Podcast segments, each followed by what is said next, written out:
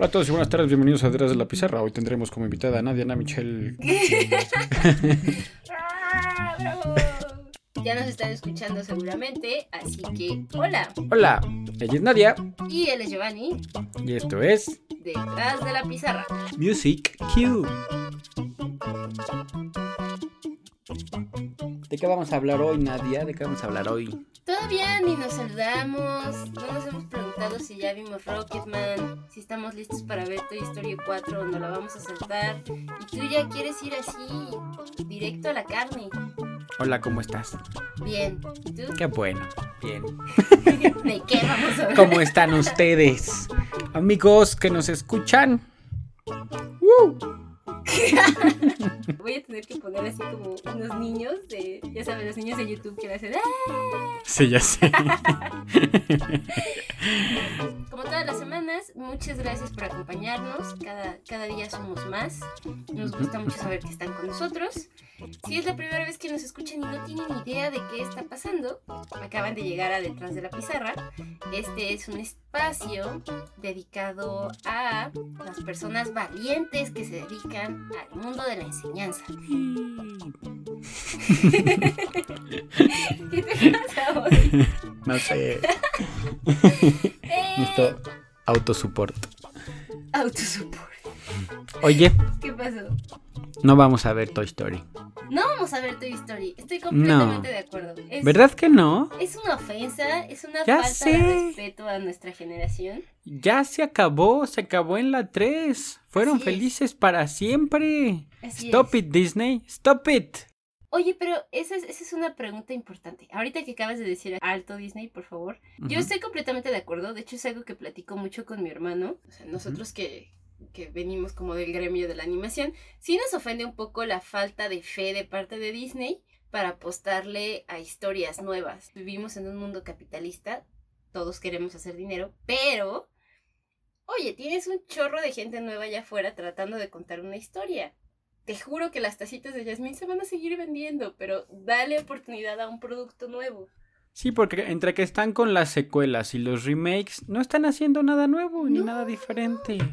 Estoy esperando ese momento feliz. Que me digan, bla, nueva película de Disney. Pues ¡Ah! es completamente diferente, la voy a ir a ver. Ahorita que dijiste Frozen, Frozen fue una idea nueva y volvió loco al mundo como por dos años. Entonces, o sea, Ujú, ¿qué- Y ahora van a hacer un refrito chafa. Y, y- y además inmediato, ¿no? Así como, ah, salió rápido, Sí. haz otro, haz otro. Eh, Escúpelo ya ya. sé. Pero sí queremos películas nuevas. Sí, ¿Y por qué es favor. importante películas nuevas? Porque es mantener el interés de la gente. No puedes hacer lo mismo todo el tiempo. Sé que va a ir un chorro de gente a ver Toy Story 4 porque seguro van a ir. Me gustaría saber justamente de la generación que creció con Toy Story, qué porcentaje de esa población la va a ir a ver. De nuestro lado ya hay un desinterés, un hartazgo por este tipo de, de como dices, de remakes, de refritos. Yo, por ejemplo, Aladdin no la fui a ver y no he visto ninguna de esas. O sea. Aladdin, Bella y la Bestia, Ay, esa todas no. esas Dumbo está mala. me las super salté, ¿no? Dije, no, por favor. Pero sí, hablando de ese tema de interés, de, de- de hacer las cosas para mantener a la gente interesada, de no perderlos, creo que es un buen momento para empezar a hablar sobre lo que se refiere a este podcast, que es... ¿No son las películas entonces? Demonios, no, Nadia. O O sea, es parte de... Pero vamos a hablar de la educación, de los es. profesores, de qué hacemos los profesores para que los alumnos mantengan el interés. ¿Es todo nuestra culpa? ¿Es culpa de los alumnos? ¿Es culpa del sistema? ¿Qué se, qué se puede hacer? ¿Qué nos puedes decir al respecto, Nadia? Podemos descubrirlo después de este corte comercial. Ya ves que la semana pasada estuvimos platicando de todas estas cosas que nos tienen un poco insatisfechos con la situación actual de el desempeño de los estudiantes, los directivos, los papás y todo esto. Y eh, me quedé mucho como con la espinita de este tema de el interés de los alumnos y que platicábamos que después de graduarse, ¿qué iba a pasar? ¿No? ¿Qué iba a pasar cuando dijeras, chavo, ya ves, hace siete años debiste de haber puesto atención en la prepa, ¿no? Eh, no necesariamente porque el tema, hablando de temario, fuese relevante para lo que están haciendo en el trabajo, pero sí todas estas competencias alternas que se desarrollan en la vida estudiantil, ¿no? O sea, todo lo que decíamos, trabajo en equipo, tener una buena comunicación, eh, tener capacidad de adaptación, eh, tener la flexibilidad para resolver problemas, ¿no? Estas cosas que nunca las vas a encontrar mencionadas directamente como tema de la clase, pero que finalmente es algo con lo que estamos trabajando todos los días. Así es. Entonces, pensando en eso, me metí un poquito enclavado eh, a, a, revisar artículos que hablaran sobre el interés de los alumnos, justo por lo que comentabas tú ahorita que presentabas el tema, de, de uno habla de desinterés y quiere ponerle la culpa a alguien, ¿no? Quiere decir, ah, el desinterés es porque el profesor está viejito, el desinterés es porque el alumno este, es un irresponsable, ¿no? El desinterés es porque es la materia de formación cívica y ética. Siempre queremos ubicar el desinterés en un actor y realmente es algo bastante más complejo, ¿no? Más bien tiene que ver con la relación. ¿Te refieres a cómo se llevan los alumnos con los profesores? ¿Cómo se llevan los alumnos con los profesores? Pero, por ejemplo, leía un artículo de el Instituto de Pedagogía, que escribe un tal Christopher Brax. Y él decía que no es solamente la relación con el profesor, porque de cierta manera eso sí lo tenemos muy presente. O sea, entendemos que entre los alumnos y nosotros tiene que haber una, sí, tiene que haber una relación empática, tiene que haber un interés directo por el alumno, tiene que haber esta conexión personal, pero la conexión con el profesor es nada más la mitad de la chamba. Tienes que generar una conexión con la materia. Claro. Del alumno con la materia.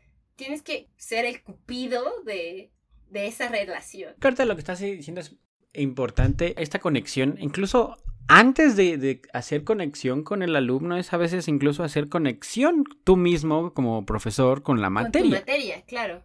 Porque a veces eh, puede pasar que a lo mejor eres nuevo en la materia o te tocó una que a lo mejor no eres tan fan o tienes mucho tiempo dándola ya, estás como metido en lo mismo y necesitas darle como esta reinvención, como este retoque para volver a decir, espera, ¿por qué me gusta dar esta materia y volver a hacer una introspección de decir por qué la quiero dar? Porque si yo estoy emocionado de darla es más fácil que les pase mi emoción a los chavos. Claro, eh, finalmente la pasión es contagiosa incluso te lo mencionan, dicen, a ver, cuando te enamoras de alguien, ¿cuál es el momento en el que de verdad sientes así tus pupilas dilatándose y tu corazón acelerándose? Y es ese momento en el que ves a la otra persona haciendo algo que le apasiona. Cuando lo ves brillando en lo suyo, es cuando dices, ¡guau! Qué, ¡Qué, ser humano tan increíble! Y es justo eso, o sea, si nosotros realmente estamos apasionados de lo que estamos enseñando, por supuesto que eso se transmite. Tiene que también pasarle a los chavos, o sea, la pasión, el interés, el, el que incluso ellos, ya como cambiando en la parte como con ellos, el que lo vean a algo aplicado, al menos que le vean algo sentido en la vida real. Claro. Por ejemplo, en las matemáticas se les hace súper difícil a veces, porque como vemos las matemáticas como muy teóricas, cuando les damos matemáticas con pura teoría a los chavos es como, bueno, sí, solo veo numeritos y letras y no le veo el sentido, además de estresarme en esta clase. Esto que mencionas ahorita de que los chicos se puedan relacionar con, con el material que están viendo, que lo entiendan como algo útil, creo que es básico. Y sí, de hecho encontré otro artículo de una señora que se llama Carly May, M-A-E. Se los voy a poner ahí en, la descripción del episodio. Y bueno, esta, esta mujer es una apasionada completamente de la educación y ella cree que ha detectado como algunas trampillas, llamémosle, solo para darle emoción, para realmente conseguir esta conexión de la dupla alumno-materia. Obviamente una de las primeras cosas que menciona es que ella busca la manera de alguna forma de que todo lo que ella enseña el alumno lo considere relevante y útil, ¿no? Eso es básico. Otra cosa que menciona es que, y esta se me hizo súper interesante, dice, les dejo que aprendan como ellos quieran aprender. Y entonces tiene un concepto que creo que he visto algún profesor aplicar, en el que ella dice, ok, hoy les di el tema de retórica, ¿no? Entonces quiero que ustedes, como ustedes quieran, me entreguen una tarea donde me expliquen qué es la retórica. Llegan cosas como un juego de Monopoly de la retórica, un poema de la retórica. Ya les estás permitiendo a ellos generar resultado del proceso mental que ellos hayan tenido sin importar el soporte, porque el soporte es lo de menos al final de cuentas, ¿no? Si les vas a pedir un video para explicar, si les vas a pedir una canción, un resumen, un ensayo, eso es lo de menos. A ti lo único que te interesa como profesor es saber que el conocimiento ya está del otro lado. Así es. Yo sí tengo un método muy personalizado de calificar. Hago como una actividad base al principio, con eso mido más o menos el nivel y a partir de ese nivel es que yo voy calificando. ¿no? No es así como, a ver, tú puedes hacer copias de Da Vinci, ya, o sea, no vengas a mi clase, tienes 100, tú dibujas con bolitos y palitas. Palitas. Lo dije al revés. Bolitos y palitas. Bolitos y palitas. tú vas a reprobar esta materia, o sea, para nada. Y de pronto si hay esta queja de, es que a él le puso 80 y dibuja súper feo. Y es como, pues sí, pero dibujaba peor hace dos meses. Yo estoy viendo el cambio. Sí, sí es importante. Pero a veces me siento inseguro. Pues fíjate que yo intento darles como siempre una rúbrica, obviamente, para que tengan una estructura, sobre todo en estas materias que son como más, claro, claro. Pues más artísticas, por así decirlo pero una estructura un poquito más libre, o sea, como que les doy cierto porcentaje donde sí se les dice que va a haber una calidad y todo, o sea, que se va a calificar calidad para que no se vayan con cualquier cosa. Lo que hago casi siempre es que den primero el trabajo para que me den lo que tienen que hacer y así ellos mismos me vayan explicando, a ver, ¿dónde eh, pusiste esto que estoy pidiendo? Ah, acá, y esto, ah, acá, muy bien, perfecto. Y, ah, mira, esto te falló, se hace así. Entonces es como un reaprendizaje, volver a repasar lo que vimos durante el semestre. Eso está excelente. Porque mientras calificas, calificas con él, entonces ahorras tiempo tú como profesor y además el momento de calificar se convierte en un refuerzo de lo que Exacto, es el refuerzo y es la retroalimentación directa. Y de alguna forma aprenden más y ven, y si ven más enfocado todo lo que vieron en, en, el semestre, como que lo ven más aplicado. Eso está divertido. Claro, porque ya se dieron cuenta de que ellos mismos pueden juzgar en ese sentido, ¿no? Está interesante. Es divertido lo que tú dices es que a lo mejor es de, estamos viendo, no sé, el trinomio cuadrado perfecto. Y entonces siempre te preguntan, ¿para qué sirve? Y entonces un día diles, pues bueno, pónganse a investigar y nos traen y nos presentan a todos. Y entonces podemos ser equipos, a lo mejor, se me acaba de ocurrir, hubiera sido una buena idea. Y así entre ellos se van platicando, a lo mejor les das, puedes dar 5 minutos 10 a un equipo que te hablen del tema y de para qué sirve en la vida y así ellos mismos se van empapando de esa información y entre ellos mismos comparten. Y es más bonito cuando incluso un igual les comparte información porque como decía es más fácil que el chavito que, que expone le llegue al otro chavito porque luego saben más de sus intereses, de, la moda, de los memes. Claro. Entonces. También estaba pensando en Exactamente. Entonces, puedes apoyarte, se me acaba justamente de ocurrir que podrías apoyarte a lo mejor en un tema en donde, por ejemplo, en matemáticas, el chavito le digas, a ver, tú o, a un equipo, les toca investigar sobre el tema que vamos a ver mañana y nos van a platicar dónde se puede usar y en qué se puede aplicar. Y antes de tu, de tu clase ya como teórica, pues que ellos les platiquen de qué trata y a lo mejor ya los chavos como que, ah, ya se, se empapan un poquito como de la parte por fuera sin teoría, sino nada más para qué sirve.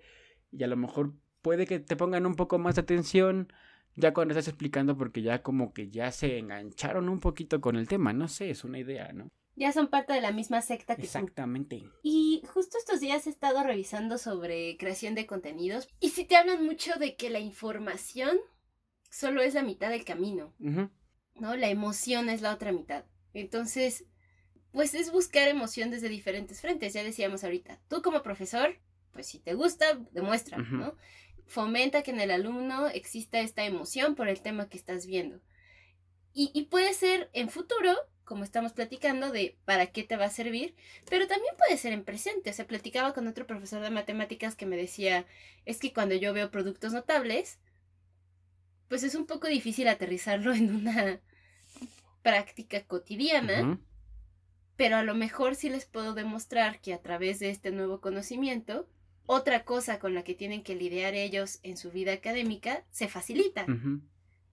Y entonces es un, pues no sé para qué te va a servir mañana, pero hey, te va a servir para algo hoy. Entonces también buscarle por ahí, eh, sobre todo de esto que hemos ido descubriendo sobre la importancia de la inmediatez en estas generaciones, o sea, en este momento ¿cómo puede ser relevante para ti? De hecho, incluso es como tan simple, y alguna vez creo que se los hice el, el, ejercicio, me preguntan, ¿y esto qué me va a servir? Y yo, ah, mira, ¿tú qué vas a estudiar? No, pues tal. Ah, ok. ¿Y a qué universidad te piensas ir? No, pues a tal universidad. Perfecto. Y entonces, para poder llegar a la universidad, ¿qué necesitas? Ah, pues estudios, no sé qué. Ok, ¿cuál es el, estudio anterior que necesitas? No, pues la prepa. Exactamente.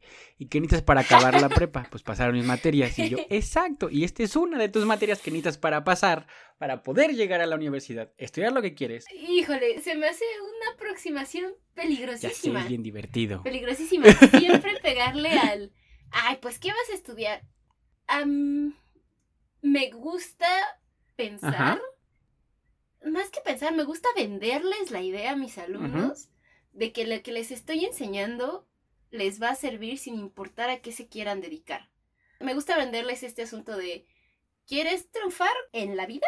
¿No? En, el juego de la vida. Sí, ah, ponme atención, ¿no? O sea, más, no me interesa si vas a ser financiero, no me interesa si vas a ser mecatrónico, si vas a ser administrador de empresas te prometo que lo que te voy a enseñar va a ser relevante para ti. O sea, a mí me gusta venderles esa idea. Es parte de la vida que a veces tenemos responsabilidades, que también eso me gusta decirles, que tienen responsabilidades que no siempre te van a gustar, pero a veces hay que hacerlas para llegar a algo mejor. Por ejemplo, con matemáticas, les digo, el cerebro como que se acostumbra a ciertas cosas. Entonces, ahorita con matemáticas lo que estamos haciendo es desarrollar la parte lógica del cerebro y aprender a resolver problemas. Y aprender a resolver problemas es muy importante seas lo que seas. Entonces, como que siempre intento como que darles toda la visión de por qué es importante la materia. Fíjate que ahorita con esto que estás diciendo, me acabo de acordar de otro tip que dan. Creo que no es en el de Mary, creo que es en el, en el del Instituto de Pedagogía. Que yo no lo había pensado y te dicen, siempre habla en nosotros. Siempre habla en alumnos y tú como parte del mismo ah, equipo. Sí, es cierto, sí lo había visto yo no, no, no, lo ubicaba y me pareció muy bueno y creo que tiene mucho que ver con esto que estás diciendo. ¿De qué me sirve a mí venirles a dar la clase de, de matemáticas? Nosotros sabemos que lo hacemos porque creemos en ellos, sabemos que ellos pueden dar como el siguiente pasito para cambiar la realidad en la que vivimos. Pero sí, si lo ves de manera muy práctica, es como, ustedes y yo estamos en el mismo barco. Ustedes no quieren hacer el examen, yo no quiero calificarlo. es, es un poco estar de su lado, pero ay, no sé, me resulta muy incómodo porque entonces son los alumnos y tú contra el sistema o los alumnos y tú contra la materia misma. Y, yo quiero la materia en el equipo, quiero la materia... La materia es la mascota. Ándale, algo así. ¿Cómo, ¿Cómo hago para que no sea un alumnos más profesor versus materia y un alumnos más profesor más materia? Y ahí sí, si quieres, contra el sistema, contra el mundo, contra Trump. Alumnos, profesor y materia contra el promedio, tal vez. O sea, vamos a hacer que ustedes... ¿Contra qué promedio? El promedio, o sea, me refiero a que ellos están buscando algo muy importante y que a veces quisiéramos que no lo fuera tanto, son las calificaciones. Entonces, ah, como decirles, vamos a hacer que esta materia la disfruten y por lo mismo que la disfruten y además aprendan, sea una materia que le puedan sacar mucho jugo y aparte les va a ir muy, o sea, nos va a ir muy bien a todos, si quieres hablar en nos. Ajá, claro. Entonces nos va a ir muy bien y entonces vamos a hacer que esta materia sea la que les ayude en el promedio para que todos saquen arriba de 90 y entonces la disfrutaron, aprendieron y además subieron su promedio conforme todas las demás. Algo así podría ser. Exacto, o sea, tiene que pasar algo así. Y, y, ay, no voy a entrar en el tema de calificaciones hoy, me voy a controlar. Un poco como el escenario que acabas de, de plantear me pareció bastante bueno pues las cosas pueden cambiar, ¿no? O sea, sí puedes echarte un poco al alumno en la bolsa y decirle, ven, vamos a manosear a la biología en vez de estar luchando contra la biología. Exactamente.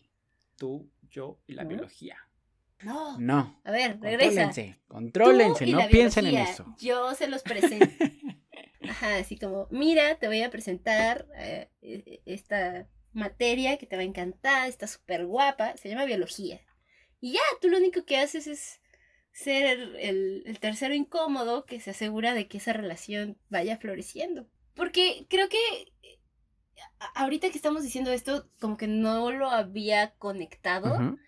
Pero eso es justo lo que pasa en ese momento hermoso hacia el final del semestre, en el que las clases se vuelven hermosas y los alumnos están así, mire, se me ocurrió esto y encontré esto otro y quiero intentar esto y explíqueme. O sea, ese momento en el que el alumno de verdad ya se apropió de la materia y ya tú de verdad solamente estás ahí como un facilitador, ¿no? Porque esa semillita de la materia ya lograste que entre en el alumno. Ya va a florecer y, a continuar ahí hasta donde tenga que dar. Hemos llegado a una epifanía. Ahí me llegó el mensaje. Fue la epifanía. Hemos llegado a una epifanía. Justo llegó el momento, fue mi cabeza explotando. No va a ser los alumnos contra la materia, no va a ser los alumnos al profesor contra la materia, va a ser los alumnos, el profesor y la materia todos juntos para derrotar a lo que sea que nos estemos enfrentando. Sí.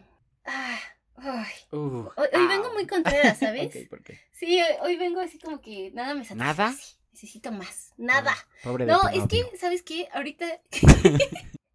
Ay, pobrecito. Ahorita que dijiste esto de contra lo que sea, no sé por qué me acordé del peje, perdóname.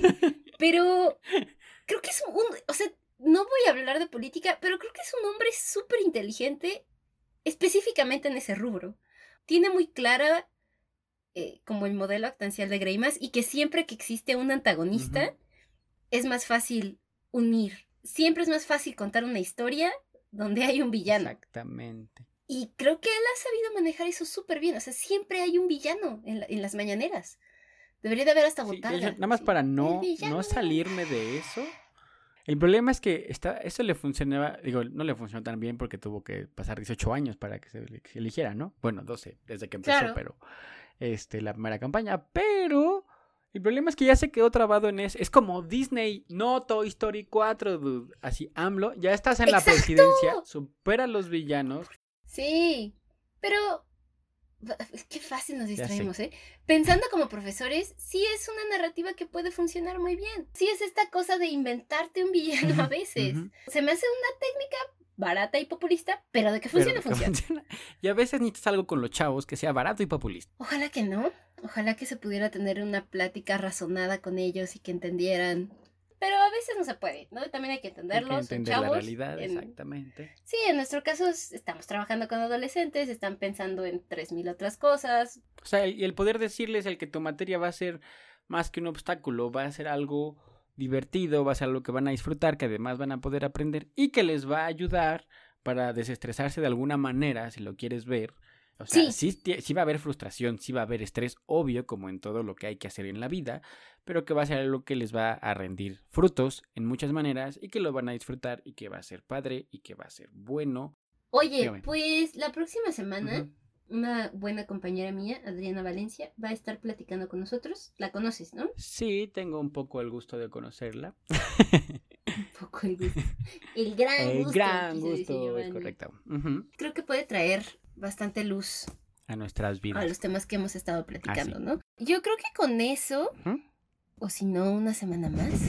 ¿Te das cuenta cómo casi siempre cuando se va a terminar el programa empiezo a pensar en el futuro? Sí. Voy a controlarme, voy a disfrutar el presente. Correcto, el presente es ahora. El presente es recordarles que nos escuchen. Ya nos están escuchando. ¿Qué estoy diciendo? Ayúdame, Giovanni. Auxilio. Que, no nos dejen de escuchar. Exacto. Y que compartan nuestras redes sociales. Ya saben que pueden encontrarnos en Facebook como Estrés detrás de la pizarra. En Twitter nos pueden encontrar como Detrás de la Pizza con una sola Z. Y recuerden que nos pueden escuchar ya sea por Spotify, Google Podcast, Breaker, incluso para eh, sus abuelitos y gente que no le guste escuchar podcast. Pueden engañarlos y enseñarles nuestros podcasts desde YouTube. Es correcto. Es completamente tramposo, pero estamos abiertos a todo. Para que lo puedan escuchar todos y le pongan YouTube, Play, ahí está. Detrás de la pizarra. Ahí estamos. Excelente. Entonces es hora de retirarnos. Ha sido un día maravilloso. Espero que tengan un día genial lo tengamos todos porque ahora vamos a hablar en primera persona el plural de aquí en adelante. todos vamos a tener un día excelente y todos vamos a tener un día y una semana para disfrutar. Espero que hayan disfrutado la melodiosa y aguda voz de Nadia. pero que gracias. Pero eh, tiene muchos fans, ya le dicen que su voz es muy amigable. Ay, me voy a sonrojar. No sonrojes. Se escucha en tu voz tu sonrojo. Pero bueno, espero que la disfruten, nos pueden ayudar a compartir. Ya saben que tenemos muchas redes sociales para escucharnos. Y esta fue Nadia. Este fue Giovanni. Y esto fue Detrás de la pizarra. Adiós. Cambio fuera. Adiós. Besos. Besos, de No, verdad. bye.